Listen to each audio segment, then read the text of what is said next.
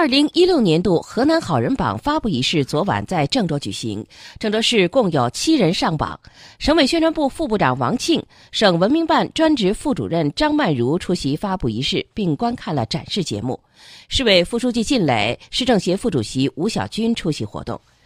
郑州市上榜的七人分别是郑州市热力总公司物业公司党支部副书记靳新林、二七区环卫工人肖梅花、郑大一附院小儿内科教授李玉琴、中牟县姚家镇大湖村村民冯趁业、郑州市铁路局退休职工于鲁山、河南力威实业有限公司董事长刘运章、中原区居民谢汝军。